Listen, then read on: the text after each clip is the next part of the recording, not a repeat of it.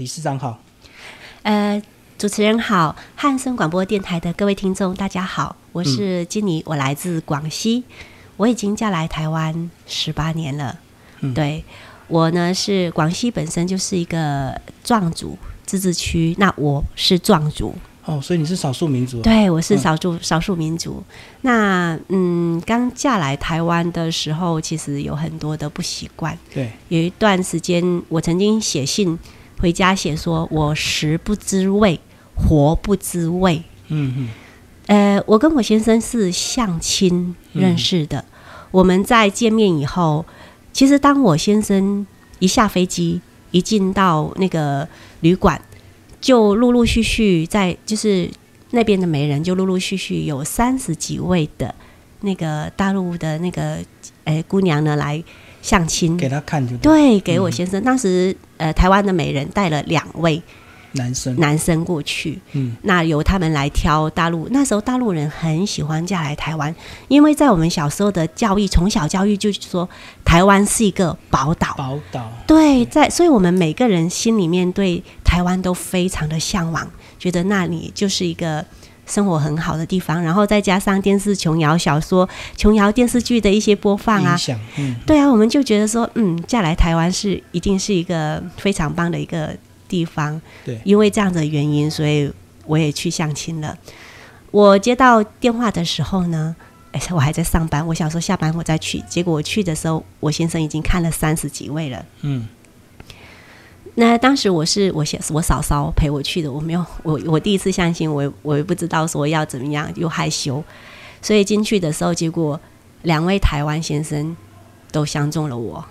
有时候你是不是很年轻？啊，我非常年轻，才二十四，呃，就是你说年轻也还好，二十四岁，嗯，刚好是适婚年龄。是，对，那呃，两位先两位台湾先生都看看中我，然后由他们来，就是变成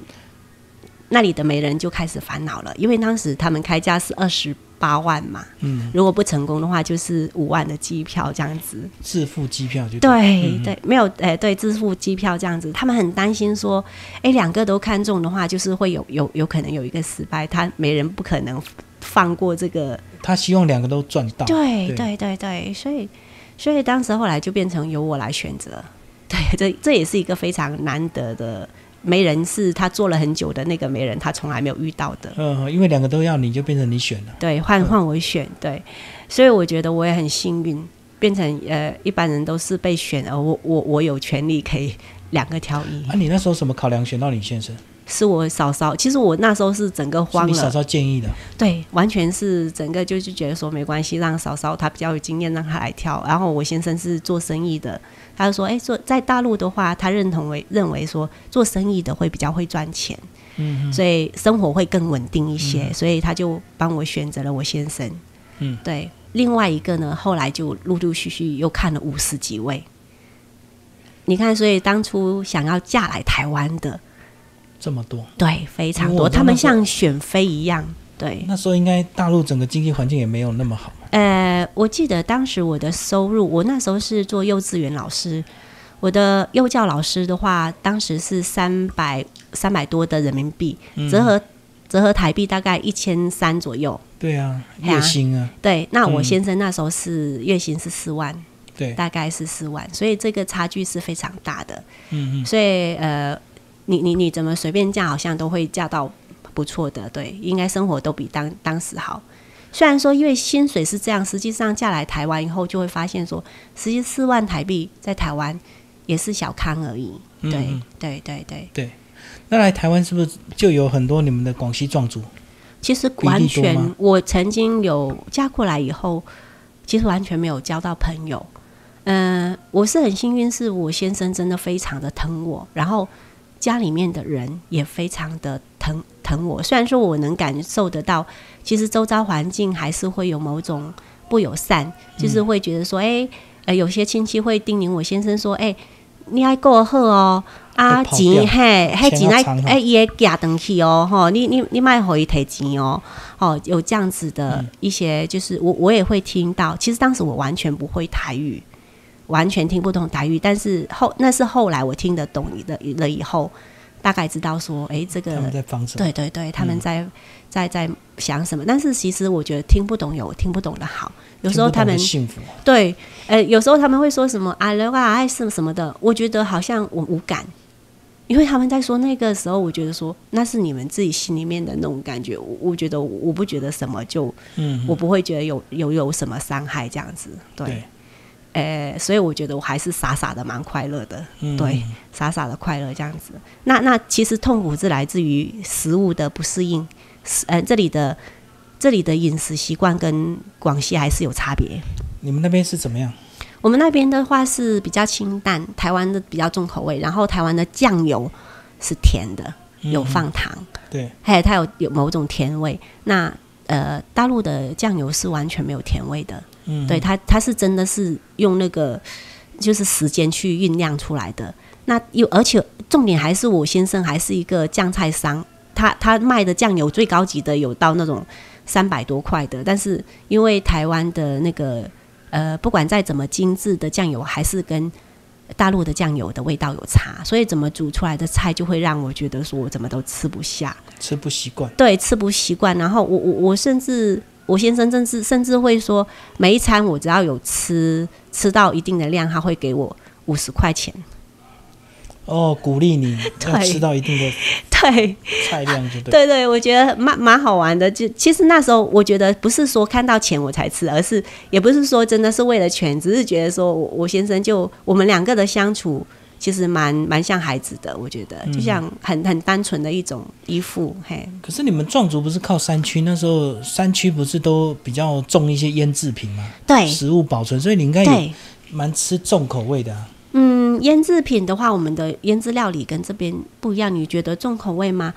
其实也还好哎、比如说像柠檬啊，像我们的柠檬都是用腌的，然后我们的辣椒也都是用腌的，嗯嗯，但是它不会说很咸，就是酸，属于是酸辣类。像柠檬、酸辣椒其实都是属于酸，嗯，嘿，但是它都是用在蘸酱方面，因为我们家本身也没有吃很重口味，大部分都是清清煮、清炒这样子。对，嗯，对，所以台湾的卤啊，或者是那种那种卤卤一大锅那种，其实对我们来说，我们是觉得很很容易腻，因为酸跟这种重口味的还是有差别。对，嗯嗯嗯，所以是吃不习惯。然后我写我我老公看了我写的信说，哎，食不知味，活不知味。他说你是活在地狱哦。嗯嗯，对，那那我老公是非常的疼我，呃，然后家里面的亲戚，因为他是最小，我我我我老公有六个兄弟，然后三个姐姐，他是最小的，然后是陪着我婆婆一起住，啊，其他的兄弟都搬就是独立啊独立了。嗯嗯，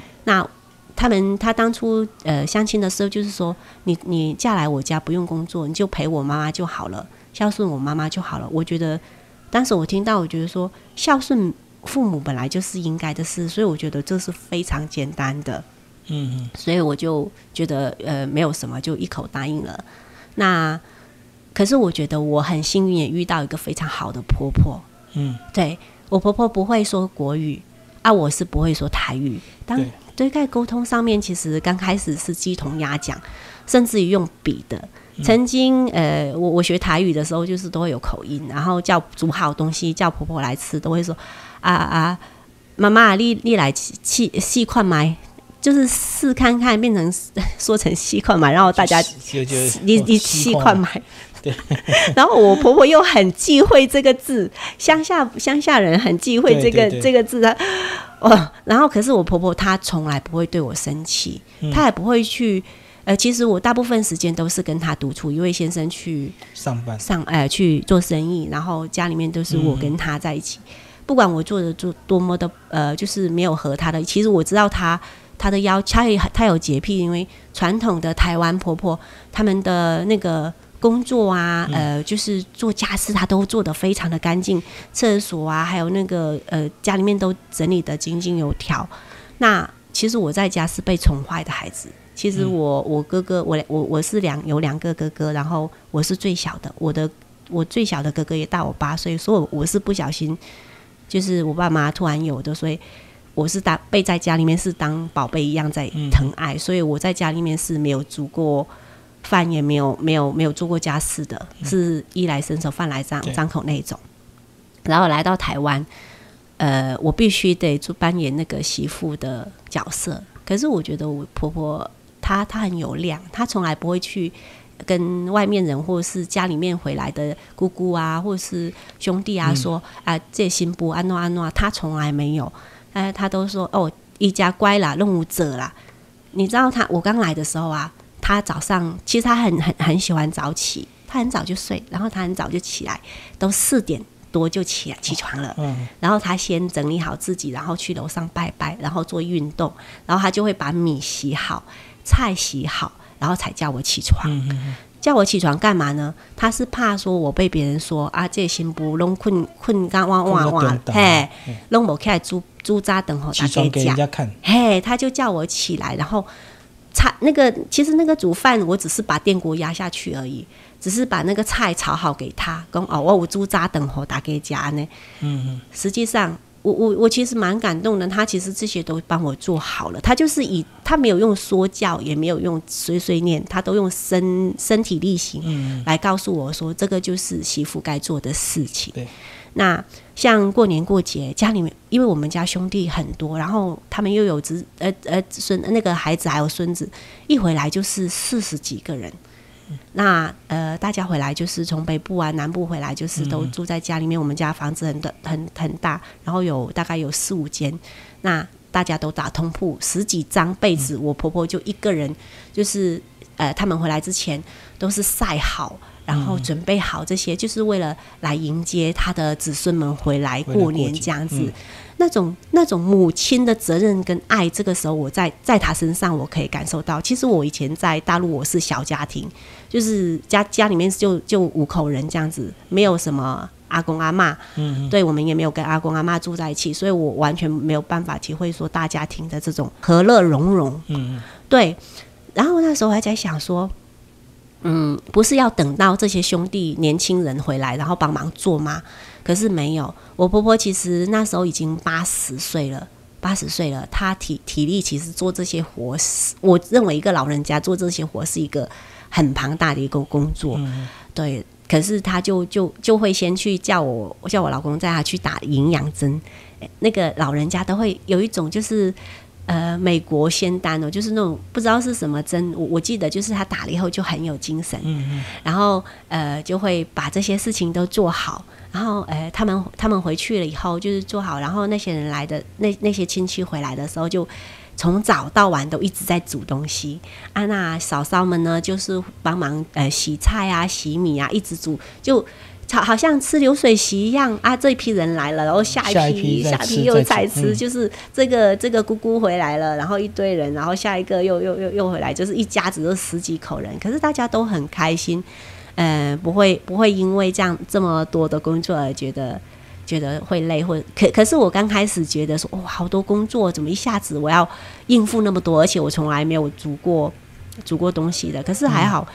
那个嫂嫂啊，那个兄弟姐妹也都是互相的，慢慢的陪伴我，就是后后面慢慢的才才放手让我做。而且我婆婆是我们家其实都是吃素食，嗯，对，全素，然后。我我我我那时候在大陆，我不了解说吃素为什么要吃素，他是因为信仰，对，因为信仰吃素。那我嫁过来其实一吃不习惯，也因为都是素食，都是素素食，所以你要跟着吃啊？哎，我要跟着吃，嘿，甚至不能买荤的回来家里面吃，只能在外面偷吃。对对。嗯，然后我先生，其实我我们家里面只有我先生跟我没有吃素，所以我先生会在过年的时候会偶尔，就是他们忙完他们的，就会带我出去吃一点点这样子。可是我觉得后来慢慢习惯吃素，我觉得吃素是非常棒的一件事情。嗯，对，很养生，然后对身体也很好。嗯，对，是从不适应到接受，然后到呃认同，然后喜欢，觉得嗯这是非常棒的。然后我我我也越来越爱这个。这个家，嗯，对我，我从食不知味、活不知味到我非常的爱爱这个家。我我觉得跟我我这个家族跟我婆婆带领的这个孝顺的家族有关。它是一个凝聚家人的一个力量，用他的那种母亲的那种那种责任。对。那后来是怎么样接触到这个协会，然后接到这个理事长？说到接触协会哈，其实嗯。有那时候我我我我觉得说我有隐约的感觉到，呃，在台湾我们这些外来的。呃，不管是从大陆或是哪个国家嫁过来的，是学历是不被问认同的。不管你的专业，比如说像我在大陆是从事幼教，那我从我跟这边的那个教学是完全不一样的。你怎么可能找到教职的工作？你不可能延续你的专业。然后很幸运的，我儿子大在读幼稚园的时候，我我跟那个园长自我推荐，我说：“诶，我在大陆从事幼教。”那我愿意过来做义工，嗯，我完全不知道说他那时候不知道自工这回事，但是我觉得说我的专业我不想浪费，如果我可以为呃把我的专专业能用用出来，会发挥出来，也是一种陪伴跟学习。我觉我觉得就算没有钱也没关系。对，那时候我的生活，呃，我先生的经济还 OK，所以。我不需要去烦恼到我我需要去挣钱这一回事，所以我就说我我孩子来上课的时候，我愿意过来做职工。那刚好那个园长呢，刚刚到南京大陆的南京去参访，他很惊讶大陆的幼教发展的非常完善，硬体不管是硬体或师资，都非常的棒。其实当初。我带我孩子去参观幼稚园的时候，是社区的一个乡下社区的一个幼稚园。我很惊讶，台湾对于幼教这么的落后。一个小小的乡下，一个小小的房间，大概这样子一个空间，里面容纳了十几个学生，不同年龄，只有一个老师。而我在大陆，我从小，我从小大陆的幼教呢，是有音乐老师，有美术老师，有国语老师。我们的我们的专职在幼教就开始有这些才艺，而且我们一个班有五十五十个孩子。当初呃，我是有看到新闻有播到台湾常常有体罚，就是不要禁止体罚这一回事。我就跟园长说，我在大陆受教育这么多年，我的我同我我从幼稚园的五十几个同学到。高中到专专业学校的呃那个五每一班都是五十几个同年级都都有两百多个。我说我从来没有听说过我的同学有被体罚过。我说为什么教育要被体罚？要用体罚的方式？我说有很多种，就是因为我这样子的一个观念，然后然后也因为我们园长有去南京参观过大陆的幼教，他觉得说可以适用，于是我从义工不用钱的变成。我呃，让我试教了以后，那个园长很大胆的就让我做行政助理。嗯，对，对我我有机会跟着我孩子一起在幼稚园陪伴着我孩子一在幼稚园里面学习。我的 b p m f 我的电脑，我的包括那个园长很，我我觉得是遇到贵人，因为他让我整整整一个月的时间，我完全不用不用去工作，我就是一个班。轮一个礼拜就是听老师上课而已，然后做记录，然后然后每天呃回报给他说，哎，你听这个老师的上课内容有什么需要改善的地方，然后跟我讨论，就是每一个班这样子轮轮过一回，就整整一个月，我完全不用工作，但是还是一样领薪水。这个期间是完全，我我是觉得我非常幸运的，嗯，那就这样子，呃，我就得到了这份工作。我觉得这个是叫做幸运，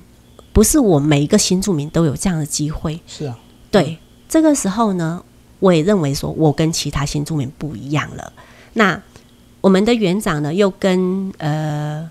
又申请了那个新住民，就是跟呃那个产学产学合作，就是申请了一个新住民的一个补助专案。那时候就是教新住民的那个技能，化那个美容技能。嗯，那时候刚开始吧。其实我我不太懂，但是我当时我知道说有这样子免费的学习技巧的这样子的课程，我我突然很压抑跟感动。我一直认为说我们这个族群是被台湾，因为在乡下你就觉得说一般人是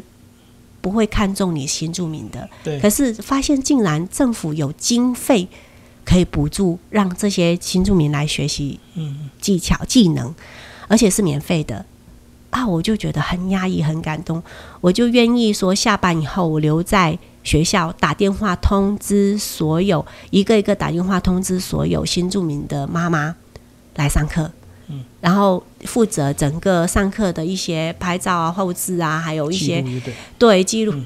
然后帮。就是帮忙做联络他们，就是一起协助园长这样，园长把这个课程，呃，把这些新住民培训起来。我自从那时候以后，就认识了一批这些那那那个一群新住民朋友，各国的印尼、越南、呃柬柬埔寨啊，包括这个时候就是从那时候才始立那个认识那个立场委员。那时候他没有做委员，他是做美容助教，因为那时候是在建国大学读美容系。嗯嗯，对，他是我我那时候也很看到他的时候，我也很惊讶，原来新住民还可以去读大学，而且还可以出来做助理老师。对，我看到一个，我我那时候瞬间看到希望，我觉得原来我们从别的国家嫁过来的人，嗯，可以在台湾有不同的发展，有更多也有那么多的机会，可是很多人都不知道，很多新住民都不知道。对，所以我就后来我就愿意投入，就是跟着立产一起投入服务新新住民，把这些政府的资源跟新住民做一个连接。嗯，就是只要有这样子的一个机会，只要有这些学习资源不断的提供给他们，让他们知道，哎，你们可以包括一些呃。那个劳劳劳工局的那个三年七万的产头课程，嗯嗯，对，对这些技能，我都我我我就是不断的去爬文去了解他是怎么，就是什么时候上课，有哪些课程。当有这些课程的时候，我都义务的去做一个宣传，然后去提供给其他我我认识的新住民这样子。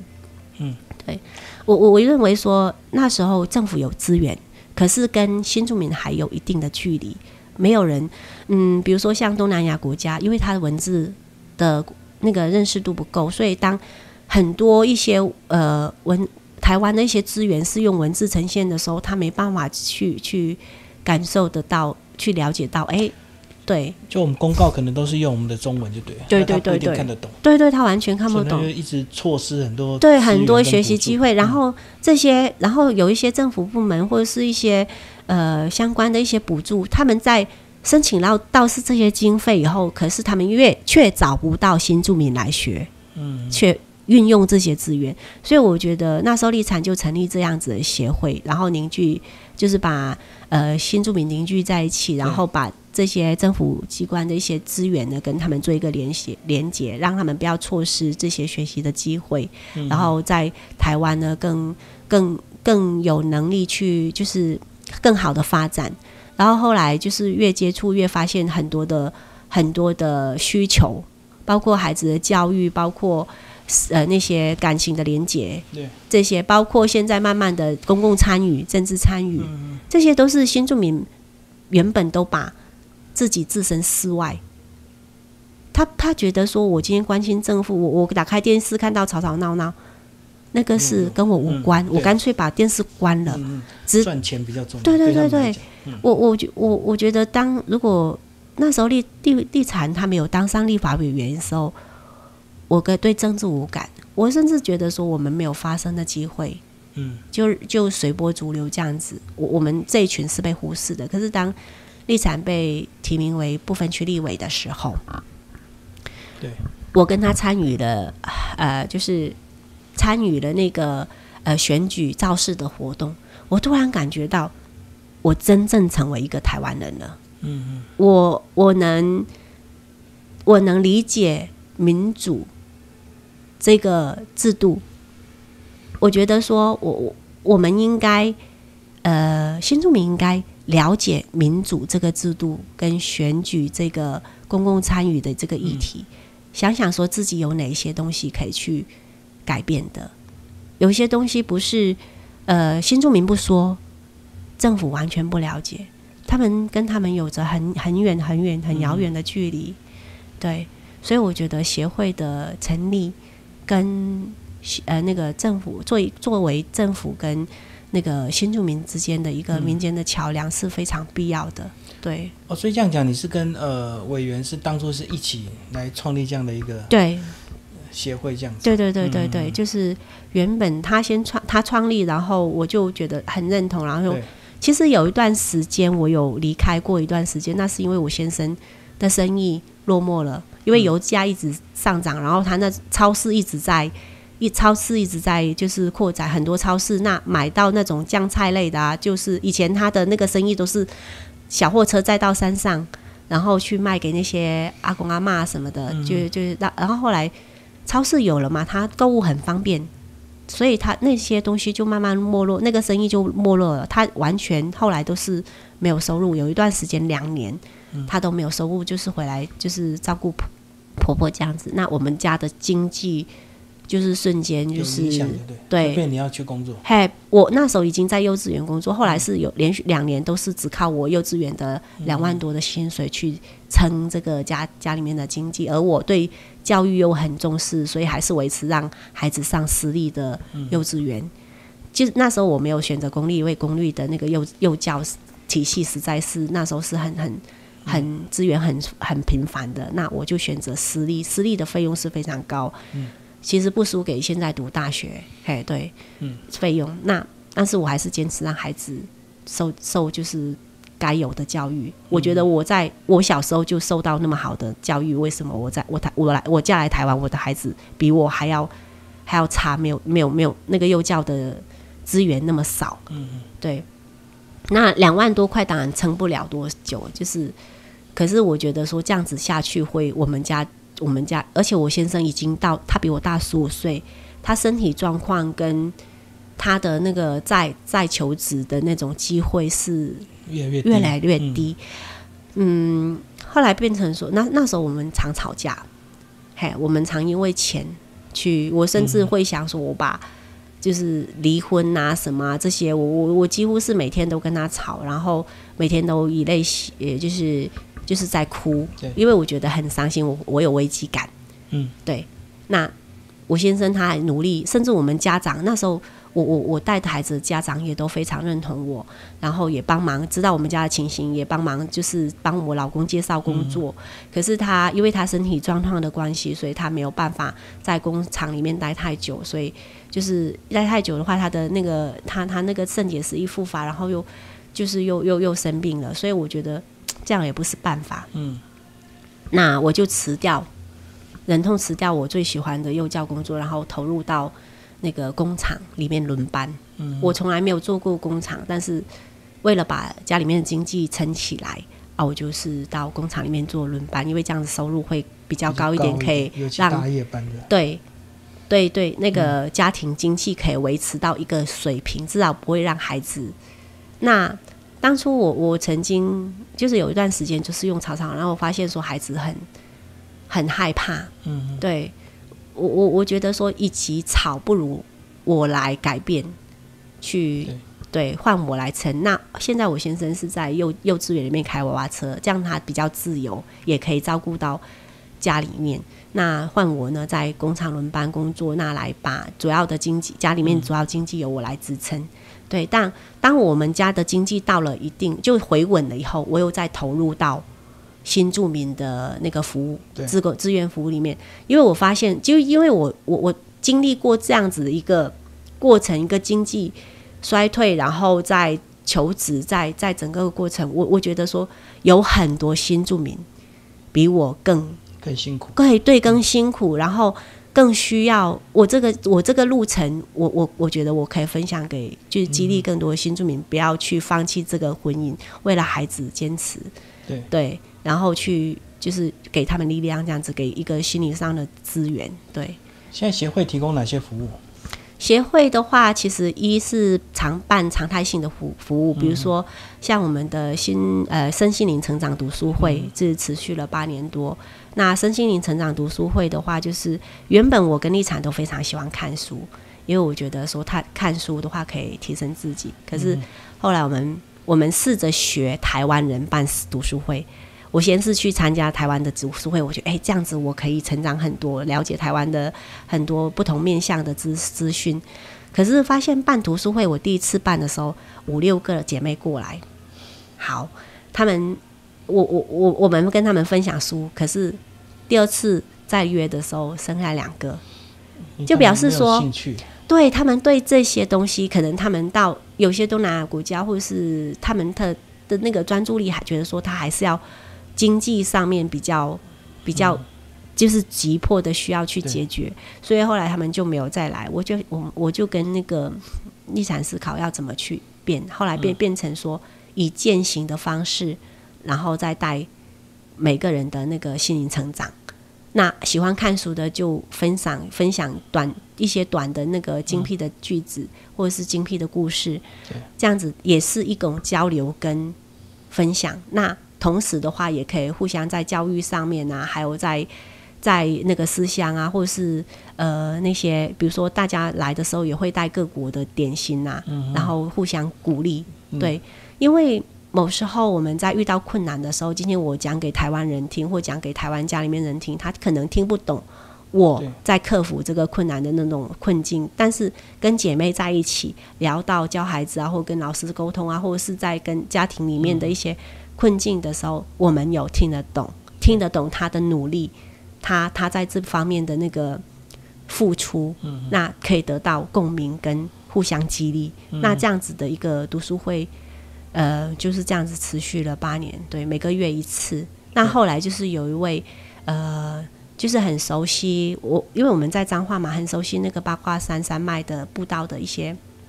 那个老师，就因为我们光光我们自己的话，我们只能走几个步道，熟悉的步道。后来的话，就扩有老师带领，就是扩展到八卦山各个不同的步道，然后步道步道的话有不同的生态，嗯，然后台湾的生态。然后孩子也可以在这个过程中了解台湾的不同的植物。那这个时候也会发现说，不不同国家的姐妹对植物的运用又不一样。哦，对，像印尼的，她看到木薯叶，木薯叶，印尼印尼姐妹她们对木薯叶非常的有兴趣。我说：“哎，你你们拿那个来干嘛？”她说：“没有啊，这个可以煮来吃啊。嗯，木瓜叶也可以煮来吃啊。那是我们从来没有接触过的食物。”对啊，木瓜叶跟木薯叶怎么可以吃呢？结果他们说，他们坐月子的时候就是吃这个。他说那个很有营养。那后来他们就煮给我们吃，哎，其实还蛮不错的。嗯，对，所以这是他们的文化，他们对植物不同的应用，就在这个过程中，你可以增长，很互相了解不同国国家的一些文化。对，然后这样子每，而且这个时候是亲子的、开心的，他的先生，他的。他的那个甚至公公婆婆都一起，那他们也通过过这种活动当中，他也可以更了解他的媳妇，更认同。对，然后大陆的、印尼的、越南的都一起。那大陆的他是语言上面的那种理解理解力，就是那个表达能力很好。当他听到跟跟印尼姐妹这样讨论的时候，那公公婆婆他也可以对更理解这样子一个他的媳妇的这种习俗，嗯，对。我我觉得这个活动非常有意义，而且在这个过程中是快乐的，对，所以这个这个活动就持续这样。然后的话，因为我们的活动是不是固定成员参加？就是今天我把活动播出来，有兴趣的可以，对你你时间 OK，你有兴趣，那我们固定的人员就是安排。现在是慢慢的就是安排干部每个月负责，嗯，就是谁带这样子，然后每次是不同的主题，比如说今天是教养孩子。的那个教海洋教养孩子的经验分享，或者是呃，你来台湾最开心的次，就是每每一次的主题都不一样。那地点是都以彰化为主，还是全省都办？我们目前的话以彰化为主。嗯嗯。对，这是我们的身心灵成长读书会。然后第二个就是多元文化角落书柜。嗯。多元文化角落书柜的话，也是立产发起的。那它这一块的话，就是因为嗯。因为是那个教资员，那个那个母语的那个要纳纳入课纲，呃，新著名的母语要纳入课纲。那怎么样去引起孩子的兴趣？因为你只是用教的话，可能孩子没办法诱发孩子的兴趣，他不知道我为什么要学这样子的语言。那我们就培训了一些那个国际职工，然后培训他们讲故事，先培训他们怎么怎么去发挥那个那个讲说故事，然后用一套那个。呃，多元文化绘本，多元文化绘本呢是由新北市发行的，它里面有八个国家的语言，就是它绘本很简单，故事也很简单，但是它每个每句话都会翻翻译成七对八种语言。那像印尼，他们当他们讲故事教孩子的时候，他找不到他自己的教材，他看到这个东西的时候，他会感动。对对，然后他用讲故事是有温度的去传播这样子一个语言的。那个力量、影响力，那我们带的话都是，比如说像印尼姐妹她们带的话，就是进到国小里面，然后的话就是大概半小时讲绘本。对，然后语言的话基本上就讲一叫一到两个词语，比如说你好啊，或是呃一些比如说机车呃那个呃摩托车怎么念呐、是是，对，就一一两个字，然后诱诱发，就是听完故事，然后学故事里面的一两个单词，让孩子大概哎，我我这样子我我学起来很容易很轻松，这样子比较生动跟活活泼，这样补足那个母语纳入课纲的一种比较生硬的一个困难度。补充教材也对补充补充的，然后由由我们的那个新住民他自己本身的母语优势来去丰富这一块。那我们的大陆姐妹呢，也一起配一起进去。对大陆，其实我们不会分说你今天呃，就是只有补助那个东南亚国家没有，因为大陆也有很多不同的文化可以纳入。比如说像我们的那个呃云南的有位他他从大陆带来一个金头发的故事，其实当时讲的时候。就是到那个图书馆去讲的时候，当时就引起很多的共鸣，说：“哎，从来没有听过这么，就是在台湾没有听过的故事。”对，然后这样子的话，一是姐妹发现自己被需求，她的优势，她这个时候她觉得说她在台湾是有用的。对，那当她觉得被需求的时候，也诱发她的学习力，提升她的学习力，她不断去完善自己的，对，完善自己的表达能力，完善自己的那个更多回会回溯去找她母国的东西，去的文化来去呈现给更多的人。对，那他的语言也因此而得到提升。对，这个是拿孩子的部分的话，他也通过这样子有感情、有温度的一个交流，那让他可以用不同的方式去 touch 到其他国家的文化。对，这是我们目前在推的。今天非常谢谢我们的协会的理事长梁金玲为大家介绍他们协会的一些运作，谢谢，谢谢大家。